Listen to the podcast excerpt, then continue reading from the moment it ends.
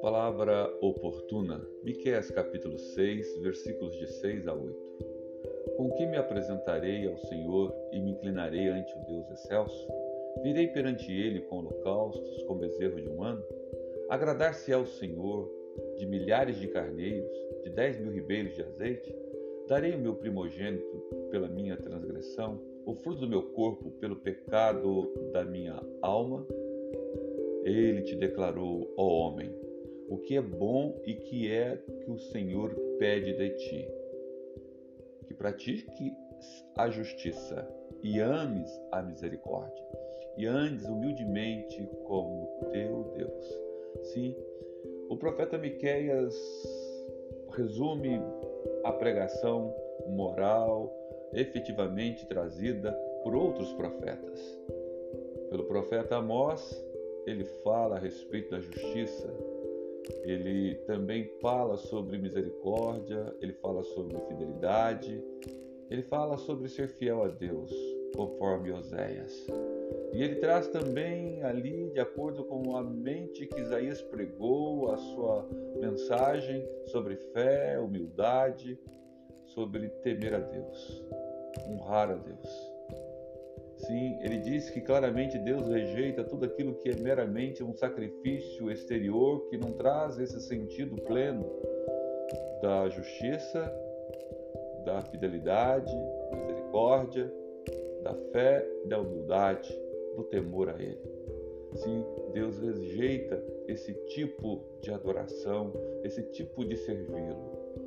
O texto de Miqueias aqui em questão do versículo 1 ao versículo de número 8, nesta porção da palavra de Deus, trata de um julgamento de Deus estar entrando num pleito com o povo de Israel. Ele diz sobre uma controvérsia no versículo 2.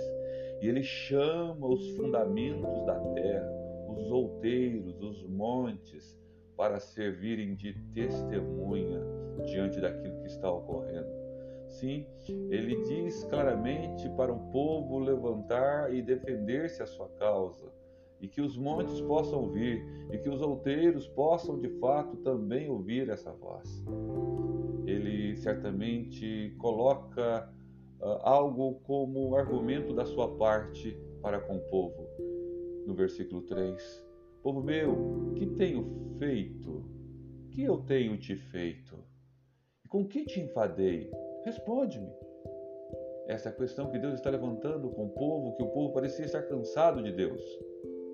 E o versículo 4, ele chama aquilo que ele fez com misericórdia ao levantar pessoas dentro da história do povo de Deus. E ele lembra desse povo saindo do Egito, da casa da servidão, como ele fez a sua remissão.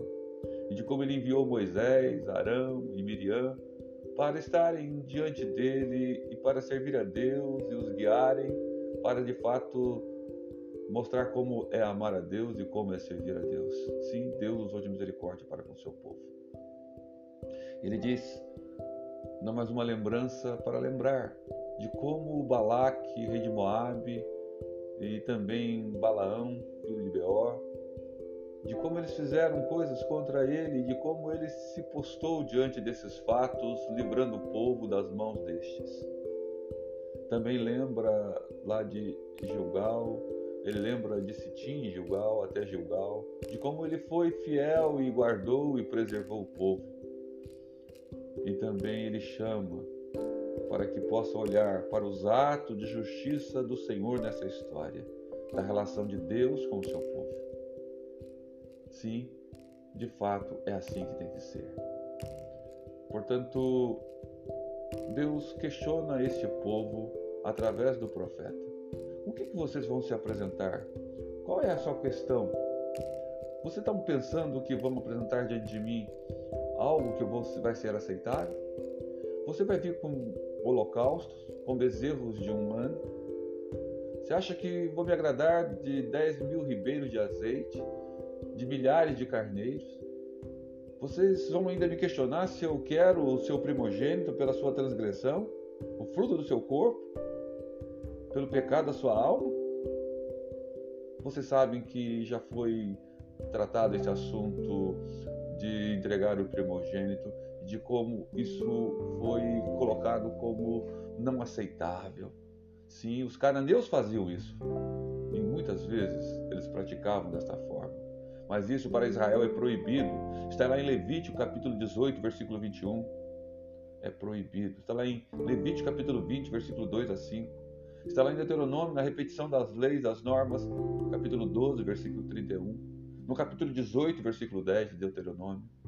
Também conforme 2 Reis, capítulo 16, versículo 3 e capítulo 21, versículo 6. Sim, você sabe que o primogênito me é especial. Eu tenho bênção sobre ele. Portanto, queridos, aqui nesse texto, Deus está cobrando a Israel de uma relação baseada claramente no que ele exige daquele que o cultua, daquele que o serve. A prática da justiça, a prática da misericórdia e a prática de andar humildemente com Deus diariamente. Sim, você deve, eu devo, nós devemos fazer um culto, servir ao Senhor, praticando a justiça, amando a misericórdia e andando de forma humilde com Deus. É assim que nós o servimos. Portanto, querido, a exortação deste texto é para que você seja um servo útil, agradável ao seu Senhor. Viva assim, e certamente Deus se agradará daquilo que você tem feito como um ato de culto, como ato de fato que agrada ao Senhor, cultico, um ato que o adora, que o bendiz. Nesta hora, eu conclamo a você a voltar-se a Deus, a buscá-lo e voltar a praticar a justiça, a misericórdia e andar humildemente com Ele, servindo-o com temor e tremor, amando a Deus sobre todas as coisas e o próximo como a si mesmo.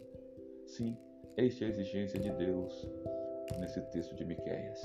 Que façamos assim e Deus aceitará nosso culto, o nosso louvor. Em nome de Jesus. Amém. Que Deus te abençoe. Que Deus nos abençoe. A receba essa palavra que é oportuna nesta hora. Em nome.